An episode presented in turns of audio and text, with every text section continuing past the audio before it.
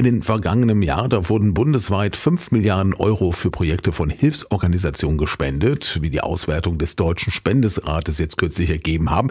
Das sind zwar 700 Millionen Euro weniger als im Vorjahr, dennoch bewege man sich laut dem Geschäftsstellenleiter des Spendenrates Lars Kulan in einem guten Durchschnitt außerhalb der Katastrophenjahre, dass die Summe für die Jahre 2021-22 jeweils noch höher ausfiel, ist eben auch auf die Geschehnisse in den letzten Jahren zurückzuführen. Da muss man natürlich wissen, dass diese beiden Jahre von der Ahrtal-Katastrophe und von der Ukraine-Krise der beginnenden gezeichnet waren. Da war die Spendenbereitschaft überaus hoch, sodass diese 5 Milliarden von 23 sich im Prinzip ganz gut ausnehmen, wenn man sie mit den Jahren 2017 oder 2019 vergleicht, wo man ähnliche Einnahmen hatte. Also die Solidarität der Deutschen hält weiter an, ist aber im Vergleich zum Vorjahr eben deutlich gesunken.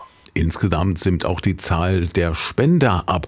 So hat 2009 noch jeder Dritte gespendet, letztes Jahr nur noch jeder Vierte. Und die Entwicklung zeige sich auch in Norddeutschland. So zählt Niedersachsen zu den Sorgenkindern und hat in den letzten zehn Jahren die Hälfte seiner Spender verloren.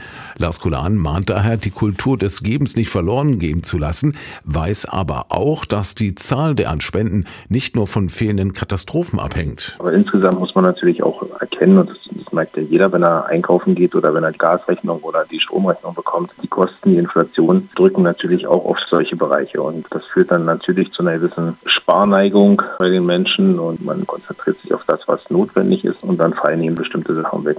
Konstant bleibt hingegen die Verteilung der Bereiche. So werden über die Jahre hinweg drei Viertel für humanitäre und ein Viertel für nicht humanitäre Projekte ausgegeben, während bei den humanitären Projekten der Bereich Krankheit und Behinderung gegen den Trend zulegt und im nicht humanitären Sektor die Kirche weiter an Geldern einbüßt, gibt es in diesem Jahr einen deutlichen Verlierer. Man muss sich angucken, die größten Verluste sind natürlich dann im Vergleich zum Vorjahr in der sofortigen Natur- und Katastrophenhilfe entstanden. Also das sind es 580 50 Millionen Euro weniger. Das sind einfach diese extremen Katastrophenjahre 22 und 21 mit Ahrtal und Ukraine, die jetzt eben in diesem Jahr nicht Wirkungen hatten. Lars Kulan findet es auch bemerkenswert, dass in Zeiten von Inflation und hohen Energie- und Lebenshaltungskosten überhaupt so viel gegeben wird.